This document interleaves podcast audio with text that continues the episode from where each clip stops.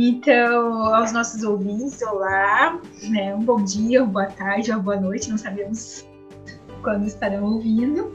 Né? Nós somos o Movimento Emoção e nós vamos conversar sobre qualidade dos relacionamentos entre pais e filhos e desenvolvimento humano. No episódio de hoje, nós vamos contar como surgiu a ideia de ter um canal para falar sobre psicomotricidade e a importância desta no desenvolvimento humano, especialmente no desenvolvimento das crianças. E vamos às nossas apresentações. Eu sou a Cláudia, é, sou psicóloga materno-infantil, é, sou psicomotricista, sou tia do Tuti, da TT, do Vitor, da Gabi e da Nath.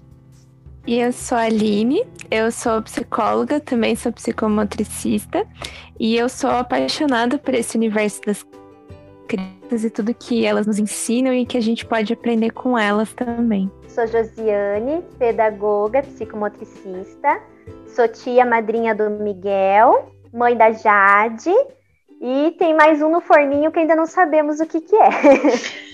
é trabalho com educação infantil, né? E também sou muito apaixonada pelo, pelo esse universo da, da educação infantil, pelo desenvolvimento da criança.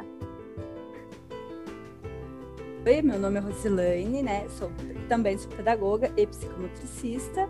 Sou filha, tia, tenho dois sobrinhos que já são adolescentes, né? Um, uma de 12 outra de, e outro de 13.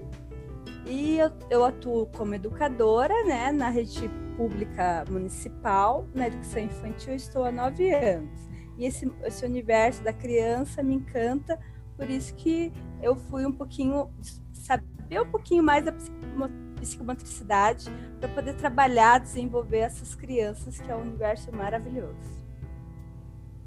É, e para a gente iniciar a nossa conversa, a gente é, a gente vai explicar um pouco né, o que é esta área do conhecimento humano chamada psicomotricidade. E a Eileen vai trazer uma definição que é, e explicar um pouquinho é, o que, que é essa tal psicomotricidade. Psicomotricidade é uma ciência que vai estudar o corpo humano através de tantos aspectos internos quanto externos e é, vai conectar as três, é, três áreas essenciais da vida de um ser humano. E essas três são a área emocional, a física e a cognitiva E aqui eu acho, eu acho interessante a gente é, explicar né, como que surgiu e por que que surgiu essa ideia da gente é, fazer um podcast, da onde que veio, tipo, estávamos lá tomando chá, não. Acho que a gente iniciou, é, eu, a Aline e a Rose, né, um belo dia, descobrimos, estávamos fazendo, todas nós, é, estávamos fazendo a nossa formação de psicomotricidade na PUC-PR. E um belo dia estava eu, a Rose e a Aline, inicialmente, descobrindo que tínhamos que fazer um TCC. e tínhamos que produzir um produto, poderíamos produzir um produto para a sociedade, alguma coisa, né, é, que íamos dar, né. É, aí surgiu, tivemos na nossa mesa, tivemos muitas ideias, e-book, não sei o que, e surgiu a questão do, do podcast, da gente começar a falar e a divulgar a psicomotricidade. Ela é conhecida, mas não tanto, né? As pessoas até, na maioria das vezes, têm uma ideia muito bem que seja psicomotri, então é, é alguma coisa com psicológico, alguma coisa com a motricidade, com o motor. É, e daí nós começamos. E daí a Josi veio integrar, né, complementar a, nossa equipe aqui multidisciplinar, né, como educadores e, psicóloga. E eu acho que também a gente pode comentar brevemente por que a gente escolheu, né, é, se especializar nessa área de psicomotricidade, né. É, Aline, você quer começar? Olha, essa é aquela famosa primeira pergunta, né? Quando a gente chega na pós, sempre tem, né? Ah, por que, que você escolheu? É, esse foi um tema que, durante a faculdade de biologia, surgiu uma pinceladinha bem básica, assim. E quando né, eu me formei, eu fui atrás de escolher uma especialização e esse nome veio, assim, de novo. E eu comecei a pesquisar, a ler sobre. E como de início, né, eu estava mais interessada, assim, saber no universo infantil e tudo mais, né? Até por questão de é, que eu trabalho um pouco com estimulação precoce, nessas áreas do desenvolvimento, dentro da psicologia. E, e, esse, e esse tema ficou na minha cabeça. E aí, durante o curso, né, eu fui aprendendo que não é só em questão de crianças, né? Podem ser aplicados com adultos, é adolescente ou mesmo idosos. Então eu cada vez mais comecei a me apaixonar, né, por essa área que é a psicomotricidade, que como a Cláudia falou, não é algumas pessoas têm mais ou menos uma noção do que é, mas a gente se aprofundou mais e nesse podcast a gente vai se aprofundar mais ainda, né, nessa jornada. E eu acredito que é mais isso, assim. Josi, quer compartilhar? Vou fazer sorteio. sorteio aleatório e completamente arbitrário. Então, na pedagogia eu já vi um pouco da psicomotricidade, mas igual a Aline disse, né? Uma pincelada da psicomotricidade. E daí, por trabalhar em escola, com a educação infantil, trabalhava em sala também com a psicomotricidade. Eu sempre gostei de trabalhar muito isso com as crianças. Isso eu resolvi me aprofundar mais. Então, por isso que eu procurei um curso né, de psicomotricidade e desenvolvimento humano para poder estar tá me aprofundando. Principalmente porque eu trabalho, a faixa etária que eu trabalho é berçário, né? Então, para estar tá levando isso para os bebês em sala muitos estavam é, tá aprendendo a andar, é, o jeitinho deles pegarem um lápis, e daí sempre tem né, aquela questão dos pais, então até para eu estar tá me aprofundando, para eu estar tá passando algumas coisas para os pais, né? O que é normal nessa faixa etária, o que a gente tem que estar tá estimulando mais, enfim. e você, Rose? Então, o meu vem de encontro, né, que a Josi falou, eu sempre trabalhando com a educação infantil, na pedagogia a gente vê, mas é pouca coisa. E daí, trabalhando, o que, que me chamou atenção foi quando eu fui para o berçário, né? Então, eu trabalhava com crianças de 4 anos, 3 anos, e ficava nessa idade. Então, a gente trabalhava. Aí, o que me chamou mais atenção foi quando eu fui trabalhar com berçário, com os bebês, como esse desenvolvimento, assim, daí que deu mais curiosidade para ir atrás, daí que eu fui através dessa, dos bebês que vem essa paixão, saber como desenvolver, né, com eles essa parte. Então foi aí que eu vi o curso e me apaixonei. Falei assim, ah, é agora, agora eu vou fazer e tô aqui agora pronta. Agora falta eu, né? eu. É, e a minha, a minha história com a psicomotricidade, ela tá, ela tá bem, é, a gente pode dizer assim, equivalente à de vocês também. É, mas ela está muito relacionada ao meu primeiro paciente, ainda na clínica escola, quando eu estava lá descobrindo o que era ser psicóloga, quase né, cortando o cordãozinho umbilical com a academia, e que eu atendi um bebê de dois anos. E daí foi aquele desespero, né? Dois anos não verbal, o que, que eu vou fazer? Eu sendo psicóloga, não tinha visto no curso até então nada sobre isso. A sorte e graças a Deus, eternamente gratas, caímos no trio de estágio com a professora Thais Lora, que é especialista em bebês, né? E crianças com autismo, e ela começou a me mostrar é, esse vasto mundo da estimulação precoce, da intervenção precoce, e nisso eu fui descobrindo que antes do, da linguagem, o motor ele vem precedendo né? E daí eu fui me interessando cada vez mais para essa área de trabalhar com os bebês e de entender essa toda essa linguagem corporal que, que o bebê nos coloca, porque não é porque ele não fala que ele não nos, não nos comunica algo, né? A criança é pequena, ela está nos comunicando sim com o corpo dela, com o movimento, né? Então foi aí que é, ainda bem, né, consegui fazer após na PUC, porque eu tinha pesquisado antes e não tinha muitas opções aqui de psicomotricidade aqui em Curitiba, né? E daí surgiu essa oportunidade e aqui estamos nós, né? Quase psicometricistas. É, e também acho que agora é né, importante a gente, a gente comunicar para as pessoas o porquê que a gente, porque que a gente acha que é importante introduzir esse tema da psicomotricidade é, no cotidiano da, das, das, pessoas. Por que é importante falar? Porque nós, nós contamos aqui a nossa trajetória, porque foi importante para nós. né? E foi muito importante para nós devido às nossas práticas profissionais, né? seja na área da educação, seja na área clínica. Mas por que, que é importante a gente também é, espalhar a palavra, semear essa, a palavra da psicomotricidade? Bom, acho que para começar, assim, né, a gente já falou bastante no começo, assim, é, eu acho que é uma questão muito de que a gente, né, falou um pouco no começo, de que é uma tá começando a se falar um pouco mais, né? E eu acho que acaba despertando, né, aquela curiosidade, mas o que é psicomotricidade, né? E eu acredito que tem muito a ver com o movimento, né? De, é, conviver em sociedade nos gera um movimento, nos gera né, emoções, sentimentos. Então a gente precisa é, saber filtrar esses sentimentos, esse movimento, e estudar isso, né, a fundo e entendendo que é uma ciência, né? Então a gente precisa estudar e trazer isso, né, para o público é, de uma forma mais simples, forma de diálogo. E assim, quando a quando a gente trabalha com a psicomotricidade com a criança, ela começa a elaborar melhor o seu, o seu movimento e relacionar com o que está em volta dela, né?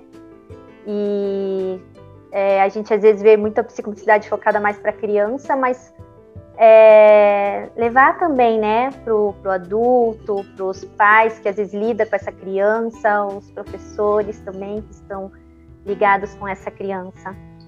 Deixar também assim, uma facilidade, porque às vezes eles não acham assim, ah, eu não sei como fazer com meu filho. É uma coisa muito simples. Às vezes é uma coisa que ele já faz, mas ele não não sabe, mas ele já faz e aí a gente vai mostrar um olhar bem mais simples e fácil para ver assim, ah, é isso, como que ele já fazia aquele movimento com ele. Então ele também para ajudar ele nesse olhar mais facilitador para ele poder, né? Para não falar que é um bicho de sete cabeças, que ele nunca, ele só talvez ele não tenha o conhecimento, mas ele, ele sabe fazer os o movimento, sabe alguma coisa, né? Porque se a gente for ver os nossos avós lá, eles já sabiam, né, alguma coisa, eles vão passando, né? É um, é uma, é uma coisa assim, até meio é, antiga, não é uma coisa tão recente, né?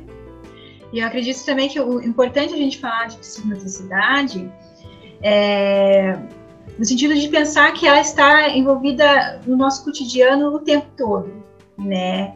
É, nas nossas ações, nos, nas ações das crianças, nas ações dos idosos, então é um conceito muito mais comum, né? E é aquela velha, aquela questão das emoções é, falando com, com, comunicando através do corpo, né? É, então, é no sentido também de fazer com que as pessoas é, saibam o que, que, se espera na questão do movimento, do desenvolvimento motor da criança, na questão cognitiva, na questão emocional da criança, né? Ajudar aí os pais e as crianças a terem relações e momentos de trocas, trocas afetivas mais saudáveis e gratificantes, né? E daí eu tenho uma frase, que eu vou, vou trazer uma frase da Kátia Sirene da Silva, do livro Ludicidade e Psicomotricidade, que ela ilustra muito bem o nosso é, o porquê né, é importante falar para as pessoas. Né? Brincar é um processo natural na vida de todas as pessoas e perpassa diferentes fases nas diferentes etapas da vida de cada sujeito. Então, quando a gente está a gente traz, falando é, da psicomotricidade, a gente precisa trazer o brincar. Né? O brincar, ele tem relação direta com a psicomotricidade. A ludicidade, ela tem relação é, direta também com a psicomotricidade, né? É, então, e em diferentes etapas da nossa, vida, da nossa vida, nós estamos brincando, nós estamos exercendo a nossa psicomotricidade.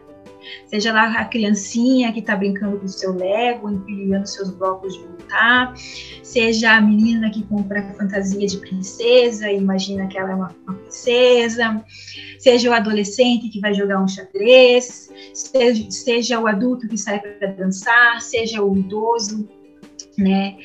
É, nossa, nossa vida ela é permeada pelo brincar, né?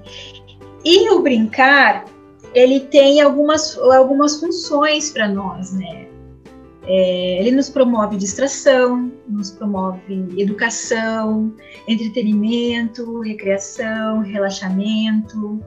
Então, acredito que seja é, muito importante a gente falar sobre a psicomotricidade, falar sobre o brincar. O brincar ele é importante ele está é, é, permeia toda a, a, a, psicomotricidade, a nossa forma de atuação. Né? Se você vai numa sessão é, de psicomotricidade funcional ou relacional, você pergunta para a criança, ela vai falar, nossa, brinquei muito, joguei, tinha um circuito lá, tinha uma gincana, né? Fiz uma gincana, brinquei com os tecidos, né? E a gente sabe o quanto que essas sessões também mexem, né, com o emocional e quanto elas nos, elas nos tocam. E assim, quando brinca, a criança ela tem a possibilidade de criar, de planejar, de organizar, interagir com o outro, de estar tá simbolizando, né? É, que nem os tecidos. Para a criança tem vários significados os tecidos. A própria brincadeira, às vezes, com elementos da natureza. É, Para a criança é muito significativo, né? Ela inventa, faz de conta que é, às vezes, uma boneca, que é um nenenzinho, filhinho dela. Ela mesma, às vezes, faz de conta que ela é um um cachorro, às vezes ela é o elefante, às vezes ele é o papai, às vezes ela é a mamãe. Essa brincadeira para a criança vai desenvolvendo nela é, até autoconfiança, né? É, só queria complementar que tem um autor bem importante da psicomotricidade que ele se chama André Lapierre e ele fala, né, que ele é um grande defensor, né, desse brincar mais espontâneo, né, que é super importante, né, para o desenvolvimento da criança. E ele ressalta também que esse brincar, ele além de permitir essa é, liberdade de expressão, a questão da identidade, ela é, através da brincadeira a criança consegue entender esse entendimento das regras, né, de um jogo, né, ou mesmo dentro da, daquele, daquele contexto e também entender que tem limites, né, dentro de uma relação entre outra criança, né? Então, é bem importante a gente ressaltar esses pontos, né? Porque não é só a criança ir lá e brincar, então, que nem como a Cláudia falou, ela falou brinquei um monte. Mas nesse brincar envolve um monte de questões que são bem importantes até por causa da cultura que a gente tá, né? Sim, né? A gente internaliza aspectos da cultura enquanto está brincando. Né? Cada cultura vai ter um brincar diferente, né? É, cada, e o brincar ele varia é, de bairro para bairro, de país para país, né? É, às vezes em consultório eu atendo a criança de Curitiba, elas têm um brincar muito mais voltado para eletrônicos, um brincar muito mais com brinquedos estruturados, comprados. E as crianças que eu atendo em Piraquara, elas brincam muito mais na rua, soltam pipa, elas fazem é, brincadeiras no coletivo, de pega-pega.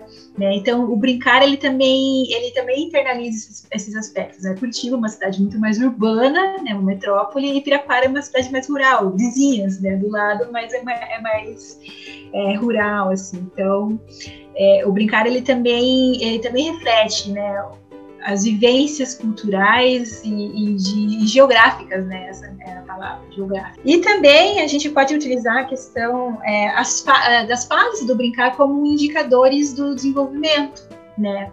Então, as, as crianças, elas têm, é, em determinada faixa etária, que fazer determinada brincadeira ou que estar propensa né, é, para brincar de determinada forma. Se a criança não, não, não faz, não realiza, pode ser um indicador de que algo com aquela criança não vai bem, que pode, pode estar apresentando algum atraso no desenvolvimento, né? E daí a gente tem o nosso grande mestre do, da, dos pais do desenvolvimento, Piaget, pedagogia e psicologia adoram. unidas, unidas pelo Piaget, né? E a gente pode falar, eu acho, um pouquinho de cada uma dessas fases, né? Sensório motor, alguém se habilita, quer falar sobre essa fase? ah, a fase sensório motor é, é ali no início, né, até dois anos. É a fase que a criança começa, acho que começa a descobrir, né, o mundo e o que ela utiliza. Utiliza as mãos, é, a boca, né, a fase que às vezes ela acaba levando algumas coisas à boca, que até a gente fala, né, que, que a criança está às vezes na fase oral, né, de de estar tá levando esses objetos à boca. E daí a fase que daí ela começa a balbuciar também, e até surgir algumas palavrinhas. E, e ela começa, né, na verdade, a partir do momento que nasce, a criança já começa com a brincadeira, né? Começa primeiro com as mãozinhas ali, olhando a mãozinha, depois quando começa a pegar os objetos, está passando, trocando de, o objeto com a mãozinha, uma com a outra. Né? É a fase do, do jogo do exercício ou do jogo corporal, né? A criança ela usa muito o corpo, ela se embala, ela pega ela pega pé, ela pega bate mão, pernas, uhum. bate pé. Tem uma flexibilidade, gente, nunca mais voltamos a ter, né? É, é, Exato. É o corpo, ela faz muito um jogo do corpo, né? E essa é uma fase que ela dura realmente, como a Júlia falou, desde a partir do momento que nasce até mais ou menos ali por volta dos dois anos de idade, né? é uma fase até sucção, né?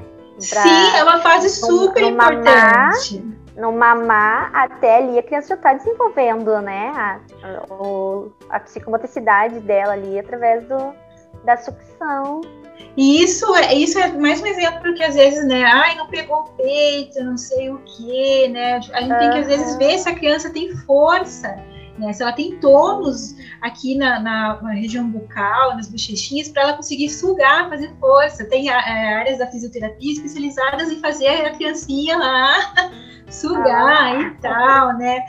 Então tudo é tudo é um indicador, né? E para a criança tudo é novidade. Descobrir a, a, o corpo, descobrir o, o, próprio corpo, descobrir o corpo da mãe, é tudo, é tudo brincar, é tudo novidade, é tudo prazeroso, né? Ela vai, é, é um prazer funcional, né? É um prazer que ela vai atrás, mas que tem uma função, que é ela se desenvolver. Aí depois a gente tem é o pré-operatório, que é a época dos jogos simbólicos. Alguém quer falar sobre o pré-operatório? Sim, Posso... eu tenho uma em casa. Ah, ah eu já aí. eu já tenho. Eu, eu, eu, eu tenho três sobrinhas do pré-operatório. eu tenho em casa, né, que a Jade está com quatro anos, assim, e ela tá muito nessa fase do, faz de, do fazer de conta, é, ela adora brincar, que ela, é, às vezes ela imita que ela é um animal, tem que nem hoje mesmo ela era cachorro. então ela se comunica com a gente latindo, daí ela fica ali se arrastando no chão, a gente conta que é o cachorrinho. Tem dias que ela é, é a mamãe, tem dias que ela quer ser a filhinha, tem dias que ela escolhe outro animal para ser, ou é a professora, né? Como eu tive que gravar os vídeos para a escola nesse tempo de, de pandemia, então ela me imitava muito fazendo os vídeos ou copiava as professoras dela, que ela também recebia os vídeos, né? Então ela é muito nessa fase da imitação. Pois é, é... você falando do, de brincar, é, a TT também, ela tinha muito a questão do home office. né, principalmente o, o, o, meu companheiro, ele tem. É, ele trabalha questão de TI, ele fica em casa no home office. Então, então, às vezes, eu percebi que ela estava imitando quem? Ela estava imitando a avó? A avó professora? Não, ela estava imitando ele. É, ela fazia um teclado lá que a busca não funcionava mais, ela fazia que era o home office dela, e daí ela pedia silêncio para todo mundo ficar quietinho, ela tinha que se concentrar. É, é aquela clássica fase do faz de conta. Tudo vira motivo, né, para imitar, né? É, é, o, é, o, jogo simbólico de papéis, né? Nessa fase a criança vai imitar muito os papéis que ela vê. Então vai ter o papel da professora, vai ter o papel de mãe, vai ter o papel de trabalhador em home office, né? Vai ter o, vai ter o papel é, às vezes da, da fada do desenho que ela assistiu. Então ela vai imitar muito, ela vai jogar muito simbolicamente na, na, através da imitação e da, da, representação de papéis, né? E depois nós temos também o operatório concreto, né, que é o nosso jogo com regras, que ele vai se dar lá mais ou menos por volta dos 6 até mais ou menos os 12 anos, né, que é quando a criança entende que existe um coletivo, porque até então era tudo ego, né, era tudo eu. Isso é meu, para mim, é minha mãe, é minha lapiseira, é minha professora. é meu, é meu, é meu, é eu, é eu, é eu. Né? E a partir de então, de repente, um belo dia, ela se depara, se depara com um coletivo. Não sou só eu. Ai, tem um irmãozinho, ah. tem um primo. A professora, eu preciso dividir com 40, meu Deus. Eu acho, que é uma, eu acho que essa fase é uma fase muito boa, é muito gostosa no sentido de que as crianças entendem melhor as regras, né? É, e elas a surgir mais jogos, né? Os começam a surgir mais jogos. E, e, não só isso, a criança ela começa a generalizar a regra da brincadeira para as regras da sociedade. E eles vão criando as regras. O meu sobrinho tem oito anos e ele inventa alguns jogos assim e ele põe as regras dos jogos assim. E até esses dias ele veio com um jogo, acho, era, acho que era detetive o nome do jogo que ele falou. Ele, ele fez as cartinhas tudo lá no papel e veio trazendo pra gente poder brincar com ele, e ele mesmo colocou as regras ali, né? Eles são mais, nessa fase, eles estão mais. E, e, aí já está entrando em, aí já o, o, outro estágio do outro estágio de desenvolvimento do Piaget, que é o hipotético dedutivo, né? Não só seguir as regras que são, me são impostas, mas eu vou criar as minhas regras e eu vou aprender a, a consequenciar as regras que me são colocadas, né? Então, se eu não cumpro a regra, a regra tem uma consequência. Né? A, criança ela consegue é, ter uma consciência, nesse momento ela consegue ter uma consciência mais autônoma. Né? Tipo assim, eu não, é, se eu não quero brincar disso, eu não vou brincar disso porque eu tenho as minhas regras próprias, né? Até mesmo a internalização de conceitos morais, né? Minha mãe falou que eu não posso fazer isso. Ó, a regra aí. Então eu não vou fazer, porque não vai brigar comigo. né? Então já, já começa a ter um, uma, outra, uma outra fase também é, da, da, criação e do, do, da internalização das regras e das consequências, né? Saber que existe é, consequências se as regras são ou não é, cumpridas ou seguidas. E eu acho que também a gente pode agora passar né, para os processos mentais também envolvidos no brincar. Né? Existe o brincar, como as meninas já, já comentaram, serve para várias coisas, para a gente aprender, para educação para elaborar emoções, né? para elaborar os conceitos da cultura. Né? Mas existem processos mentais envolvidos no brincar, né? É, como a emoção, a cognição, o próprio movimento, a própria interação entre os pais, né?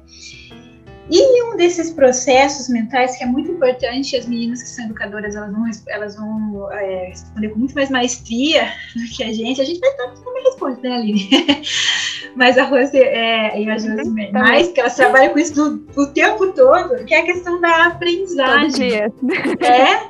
Como, como, como se utiliza a, a brincadeira, o brincar para a aprendizagem?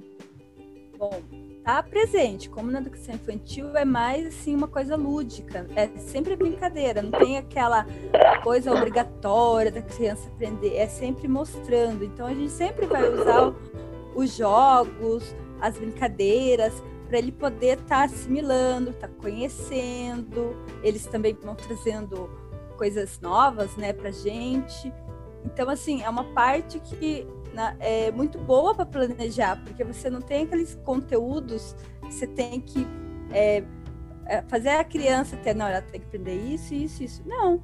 Na educação infantil, aqui na, na rede pública de São José, né, São José dos Pinhais, é a brincadeira. Não, a gente não tem aquela obrigação de fazer a criança sair alfabetizada.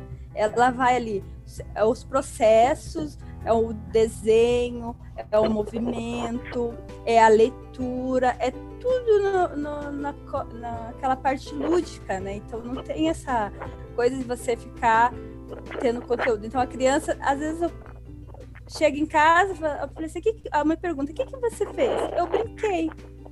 Ela, tipo, nossa, você não aprendeu? Dele, não, mas aqui, ou se ele falar que eu brinquei, é muito importante, porque se ele brincou, ele aprendeu. Então, assim, essa é a importância, né? Do, ah, eu fui lá para aprender. Às vezes até o pai pensa, ah, ele vai entrar lá, vai que nem a criança de três anos, já vai aprender a escrever o papel. Eu falei, não, aqui ele, eles, vão, eles vão fazer o desenho livre, a gente não dá nada no, estereotipado para eles, eles têm que fazer o desenho, é, a pintura. Então, assim, é o, eles expressam a, o que eles querem, né? E não tem aquele certo errado, né? Assim, ah, tá errado. Não, é o desenho deles, é o movimento deles. E com o tempo a gente vê essa evolução. Que daí quando você vê lá, vê uma letrinha, né? Porque você, a gente vai mostrando, vai cantando com rimas.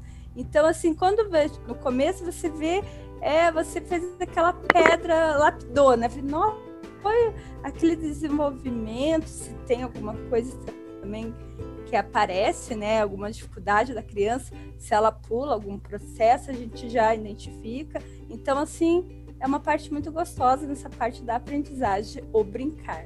É planejamento brincadeiras. É, eu trabalho já na, em, em, é, em, Curitiba, né, numa escola conveniada com a Prefeitura de Curitiba. E também é, nós utilizamos a BNCC e então as interações e brincadeiras está dentro do nosso cotidiano, né? Todo dia é a brincadeira ali com as crianças e nós, a, nós podemos observar muito como elas aprendem brincando, é, até o compartilhar com os outros os brinquedos, né? Os cantos, né? Que tem os cantos da os cantinhos, né? Nós, nós trabalhamos muito com os cantinhos em sala, né? Então tem o cantinho da boneca, o cantinho da leitura, o cantinho da artes, né?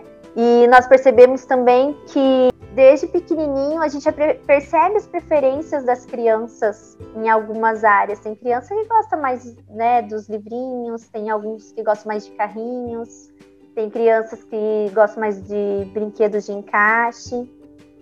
E assim, pelo menos eu acredito que quando eles estão brincando, eles estão ah, interagindo com o outro e também com aquele espaço, vão tendo mais noção do espaço e do corpo deles dentro daquele espaço.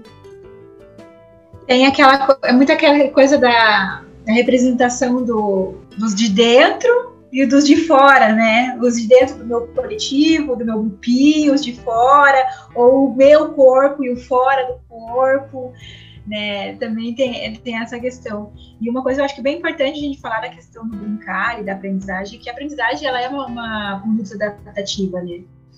A gente sobrevive no Sim. mundo que a gente aprende. Então, a partir do momento que ele nasce lá, a mãe dá o peito. Pô, vou ter que. Tava tão de boa, gostosinho lá dentro do quentinho, agora vai ter que sugar. De repente, essa mulher não satisfeita coloca uma papinha lá, com, né, quer coma umas coisas. não satisfeita com isso, ela vai dar uma textura diferente, grão. E aí vai indo, né? É, não satisfeita, me larga lá para brincar com o mob, para brincar com, com, as coisinhas. Então, a, a, a, aprendizagem através do brincar, ela é uma conduta adaptativa. Né? A criança ela vai aprendendo, ela vai evoluindo com esse brincar também. É, nós trabalhamos também bastante a parte sensorial, né? Tanto o tato, né, da criança estar tá experimentando diferentes texturas, é, quanto o próprio paladar, né, de, de como está apresentando os alimentos para as crianças, é, a audição, a visão, nós trabalhamos muito isso em sala de aula. É, eu até costumo colocar muito musiquinhas clássicas ou sons da natureza, assim. É, até na minha turminha de 2019, eu levava eles para o parque, depois nós voltávamos do parque, daí tinha aquele momento um pouco do, antes do almoço ali, para se acalmar.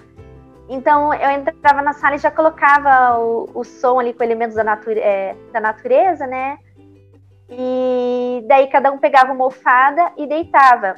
E assim, eles mesmos, quando entrando na sala com aquele som, eles já iam deitando lá para aquele momento de deitar e descansar um pouquinho antes de ir para o almoço. É... E, e, é importante, assim, também, depois da brincadeira, acho que a criança vai extravasar, ter esse momento também, né, de calma. É, é interessante trazer para a criança na sua rotina no dia a dia. Né, a gente às vezes vê os pais muito preocupados, principalmente na quarentena, né? Quantas vezes ouvimos no consultório, meu Deus, estou cansada, não sei mais o que propor. É, e agora o discurso como é, da gente, psicóloga, fala assim, não propõe nada, propõe o silêncio, propõe a, a contemplação, a meditação, fala, vamos, vamos montar o, o cantinho do pensamento, o cantinho da calma, né? Para a criança ter esse, esse período. É o cantinho da paz para a criança ter esse período de brincou, brincou, brincou, fez, fez, fez atividade, atividade, atividade, mas de refletir sobre, de dormir, de fazer o desligar, né, fazer um ócio ali. Respirar. É a, a caixinha do nada. Isso também é importante também para ela acomodar os aprendizados que ela teve. Não, e, e, também a brincadeira, assim, a gente, o brincar tudo, ele traz uma autonomia, né? Quando você, às vezes você vai fazer uma coisa, ah, o procedimento do tomar café, ir para a sala, ir para o parque, voltar, ir para o almoço, ele sim, você já vai fazer, já vai arrumando, fazendo uma transição. Quando você vê, eles já sabem, eles já perguntam qual é o horário, eles querem arrumar, eles querem a hora, já a hora de escovar os dentes, colocar, na hora de acordar, colocar o calçado. Então, tudo na brincadeira já traz uma autonomia, né? Que ele vê, eles através que vai olhando e observando, eles, eles mesmos já sabem o, o procedimento, né? Tipo, que é para fazer. Então, ele sabe o momento do brincar, o momento do relaxar, o momento de fazer atividade, o momento de ir lá para o parque correr e o momento de se acalmar. Então, ele traz essa autonomia que ele, né, a criança vai, vai aprender a fazer e às vezes faz até em casa, né? Os pais ficam, nossa, como mudou, ele era agitado, coisa assim, não, ele, porque assim, gosta da rotina, né? Tem que ter uma rotina, porque ela, assim, ela tendo a rotina, ela vai saber a hora do brincar, a hora do relaxar, a hora do almoçar. Então, ela traz com isso, então ela vai dando autonomia, ela, ela já sabe o horário que é para fazer aquilo. Não é uma, um mecanismo, é uma rotina. Você, ah, esse horário eu já posso brincar, esse horário eu posso descansar, esse horário é o horário da escovação. E ela leva para casa, né? Aí os pais falam, nossa, como, tá, como mudou? Às vezes a criança é maiorzinha, daí ela, tipo, três anos, quatro, como mudou? Como ela, porque ela gosta da rotina. Às vezes os pais esquecem que não, não tem aquela rotina, né? Aquela correria, coisas que a criança ela gosta da rotina. E a, a brincadeira ajuda a trazer essa coisa mais prazerosa, sem aquela obrigação. Assim, é só vai brincando, tem o momento da transição, né? Vai fazendo a transição. Isso que é. E você vê assim, ela ama, né? Tem autonomia. E a, a rotina, né, Rose? É, por que, que a criança gosta da rotina? porque ela traz segurança para a criança, né? Ela sabe exatamente o que vai acontecer, né? E por que que hoje está né, complicado? Porque se perdeu um pouco da, da rotina, né? Os pais também tinham uma rotina, eles não sabem o que fazer com aquela criança, não sabem como desenvolver às vezes uma rotina de casa, né? Então a, a, rotina ela traz segurança para a criança saber é, o que, que, vai acontecer, saber o que, o, o que esperar do ambiente que está cercando ela, né? É, acho que uma coisa importante também de falar na questão do, dos, dos, processos mentais envolvidos é o desenvolvimento cognitivo da criança, né? E daí nós temos, no brincar, nós temos a percepção, né? Porque a criança precisa perceber o ambiente dela, perceber as, as zonas proximais, distais, o que, que é perigoso, o que, que não é, é. Né? como é que sentir o ambiente, isso faz parte, né? É um processo cognitivo. Nós temos a memória, né, super desenvolvida aí, porque a criança ela vai brincar, ela vai, vai desenvolver as brincadeiras dela dentro do repertório que ela, em algum momento, ela teve contato, né. Então, se ela vai brincar de, de casinha, ela vai, em algum momento, ela teve contato com alguém, com a mamãe brincando de casinha, brincando, né, mãe? Não sei, né? É, mas é, de, expor, de, de, de, lembrar de brincadeiras, lembrar às vezes regras de brincadeiras, regras de jogo, dos jogos, né? Então, tudo isso também a gente está envolvendo a memória aí nesse brincar. Né? Aí nós temos também a questão da linguagem. Né? Como que uma criança desenvolve a linguagem? Ela precisa de, no mínimo, um outro ser humano comunicando para ela é, na língua mater, na língua natal dela, o, o que é, né, o básico. né? e essa é uma preocupação, eh, nem a, a, tinha comentado assim, ah, três aninhos, vai aprender a ler. É, a nossa a, a, preocupação mais indicada é que até os quatro anos a criança adquira vocabulário, é, palavra, né, internalize. Letra é a partir dos quatro anos em diante, que daí a criança tem, tem capacidade para é, associar o signo, né, o símbolo ali com, com a palavra falada. Outra, que, outra, outra capacidade cognitiva é a resolução de problemas, né? Então, e também, também ali associar, nós temos um jogo, nós temos um problema desse jogo, então a criança vai se estimulando para chegar à resolução. Né? vai ou pelo raciocínio lógico matemático, né? E aí isso também dá para envolver mais processos de aprendizagem aí, né? através da resolução de problemas. Às vezes a gente está contando uma história, a história lá dos cinco patinhos. Meu Deus, a mamãe foi passear com cinco e voltou só quatro. Cadê o outro patinho? Resolução de problemas, né? Fazer a criança pensar onde que tá esses patinhos, né? Como é que a gente vai fazer esses patinhos de volta? E daí, finalizando também com o pensamento abstrato, que é a questão da criatividade da criança, né? Então, ela, ela entende as regras, ela cria as regras e ela consegue ser autônoma uh, para criar as próprias brincadeiras, né? A Josi estava comentando ontem, né, com a gente, é, a questão da caixa que ela montou com os brinquedos não estruturados, né? E a Jade desenvolvendo a criatividade dela, brincando com linha, brincando com caixinha de ovo, super genial. Quer comentar uhum. um pouco sobre como foi essa experiência, Júlia? Então, eu é, fiz uma caixa com materiais não estruturados, né, para Jade estar brincando. Até foi um trabalho que eu dei início na escola, né? E daí eu levei para casa, para Jade. É, eu utilizo caixa de papelão, porque as crianças amam caixa de papelão. é, e daí coloquei vários materiais. Eu coloquei caixas de ovos, eu coloquei é, cone, aqueles cones de linha, coloquei até alguns elementos da, da natureza, tipo calaspinhas, alguns gravetos e tinha pedrinhas, né? Alguns materiais assim. E deixei para ela brincar. E então ela foi brincando ali com esses materiais e criando. Ela construiu ponte, ela fez de conta que era uma bonequinha, enrolou um pedacinho de tecido para fazer dormir. Teve um que ela colocou na caixa de ovo até, colocou as pedrinhas dentro e falou que era os docinhos de aniversário e com esses materiais não estruturados, ela foi imaginando e criando de acordo com as possibilidades dela, né? E é uma experiência muito, muito bonita, né? Muito é, rica, e você vê a criança desenvolvendo a criatividade dela, né? Muito, muito bonitinho. E por fim, uma das, uma das coisas que acho que a gente precisa compartilhar também é a questão do desenvolvimento socioafetivo né? A criança vai, como que a criança vai saber como se comporta em sociedade? Se comportando junto com seus pares, com outras crianças, com as pessoas que convivem com ela, né? Então, na questão do brincar, ela precisa aprender a lidar com ela, né? Os de, os de dentro e com os outros de fora, né? É, e nisso a gente pode estar desenvolvendo. Aí é uma questão que às vezes a gente no consultório, né, na clínica, a gente faz esse além. Questão do autoconhecimento, né, é, autorregulação, consciência social, o treino de habilidades sociais também, né.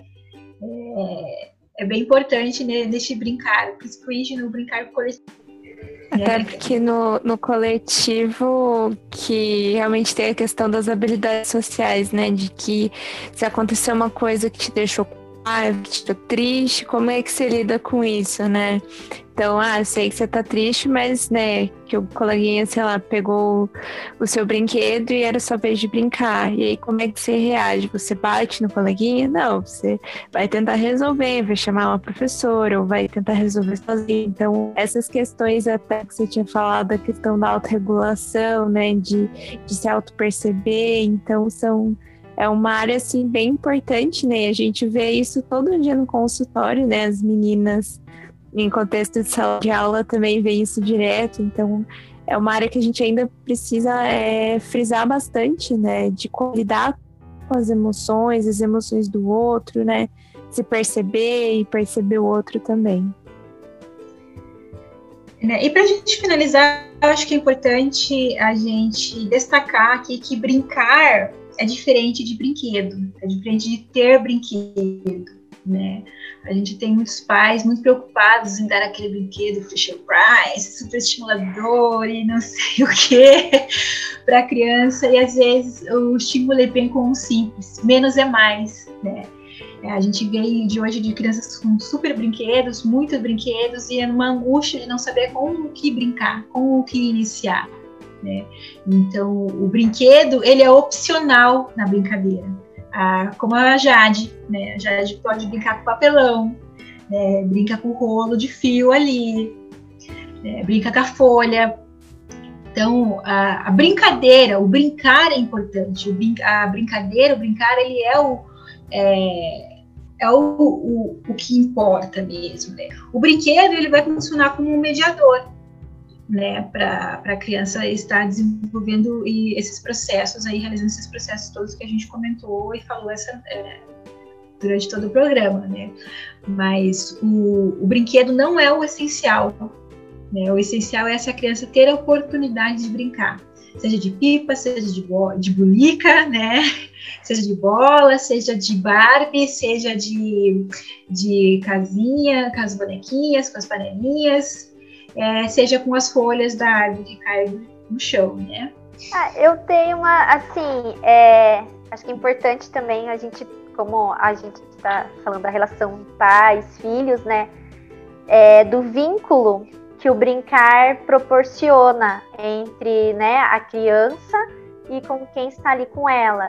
E assim, né, eu, eu trabalho fora, sou mãe, então eu sei às vezes como essa rotina às vezes para gente, às vezes é complicado, né? Tem muitos pais, até pela pesquisa que nós fizemos, que colocaram que não tem o tempo ali para brincar com o filho, né? E eu acho importante a gente ressaltar um pouquinho isso, né? Que nem que seja assim, é, uns minutinhos, uma horinha ali, mas ter esse tempo, né? Colocar na rotina esse tempo para o filho, para a criança. É, que é através desse tempo que eles vão ali, é esse tempo que eles vão passar junto ali, assim, com o filho, lá no futuro vai ser essencial para essa criança e para o vínculo entre eles, né, entre pais e filhos. E sabe, Josi, é, isso me, me, trouxe uma lembrança de infância agora e também uma questão que às vezes eu, eu, eu comento aqui com as mães que eu atendo, né? É, muito preocupadas, né? Querem dar conta da casa, do trabalho, não tem tempo para brincar.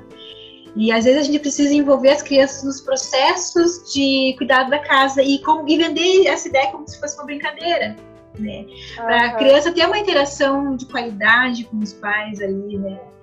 É, lembrei do meu irmão caçula, que a mãe ia lavar roupa e colocava na bacia ali, ele se enfiava na bacia de roupa, se enfiava na bacia de água dele, no calor, né? É, eu ia cozinhar com a mãe, né? Fazia, me dava uns, uns potinhos ali com um pouquinho de arroz, um pouquinho de feijão enquanto ela estava cozinhando, estava cozinhando junto, uhum. né? Então, às vezes, a gente precisa envolver a criança também no processo que o adulto está fazendo, né? De cuidado com a casa, de cozinhar, de lavar uma roupa, de limpar uma casa, né? É, a gente não precisa só estar com a criança na brincadeira da criança. Brincadeira. Ali também é ótimo quando a criança nos convida, né? Mas também convidar ah. a criança para nossa brincadeira. Né? Para que a gente possa conversar, para que a gente possa interagir, para que a gente tenha um tempo de qualidade. Né? Isso, isso fica na, na, na, memória com as boas lembranças de nossa, fazia um bolo gostoso lá com a minha mãe. É, fazia nada, que fazer era ela, mas eu tava junto. É. tava do lado. Eu lambia a bacia. Sim. É igual eu falo pro, pros meus pais, assim, ah, não, assim, não, não se preocupa com a quantidade. O minuto que você brincar com, com o filho, você ficar, é a qualidade. A qualidade vai contar muito mais. Às vezes, um. Ah, eu tenho pais que falam, tenho tempo, brinca. Mas às vezes tem que também ver essa qualidade do brincar. Porque, ah, eu brinco com ele, mas a criança tá lá brincando e o pai tá no celular. Tá levando no parque, mas o pai, é que a gente vê, né? Tá na praça lá, tá com a criança, a criança tá brincando, mas os pais estão no celular. Isso não é não é estar com a criança. Lembrei daqueles então... experimentos sociais, Rose, da, de como é fácil roubar uma criança dos pais nos parquinhos, é, né? Então, né? A criança lá no playground, de repente, o, o ator ali do experimento social tira a criança, convida ela, a criança vai. Simplesmente a criança vai, gente. Eu sei isso. Né? E o pai é segundos, tipo, cinco segundos, ele colocou o olho no celular, tirou, cadê a criança? Né? É, então tem que ver a qualidade, né? Às vezes um minutinho que ele colocou, às vezes até numa atividade, ele brincou com aquela atividade ali no, no, no ensinar ele, ali do caderno, e ficou, marcou.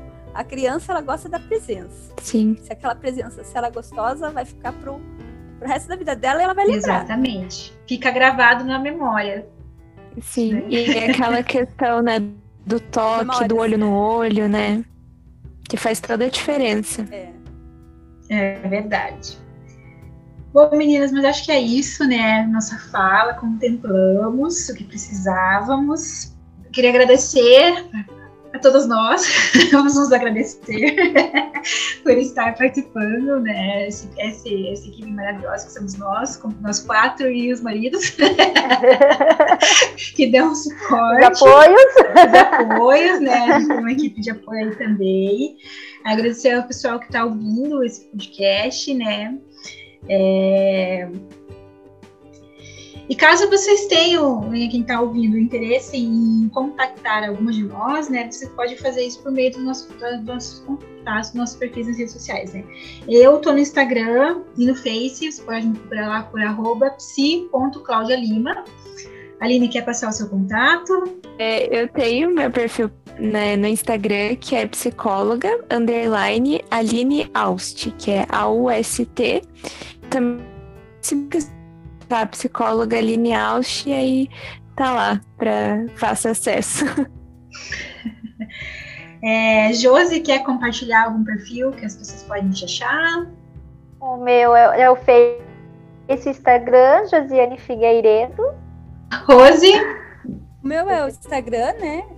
O Face eu não estou usando muito, então vou dar mais Instagram, que é Rosilane Gabriel, né? Gostou do nosso conteúdo, achou relevante, então assina aí nosso canal, né? É, curta, compartilha com os amigos nas redes sociais. Vai ter uma enquete, esse é o episódio piloto, então vai ter uma enquete sobre esse episódio. Por favor, respondam. Deixe a sua opinião lá na enquete. É, ficou com alguma dúvida, tem sugestões de temas, você pode também estar tá, é, entrando conosco pelo nosso e-mail, que é movimenta a emoção, junto, é arroba gmail.com, ou pelo nosso Instagram, que é, é arroba movimenta a emoção. É, e é isso, né? Finalizamos por hoje. Por hoje é só, pessoal. Tchau! Tchau! Tchau.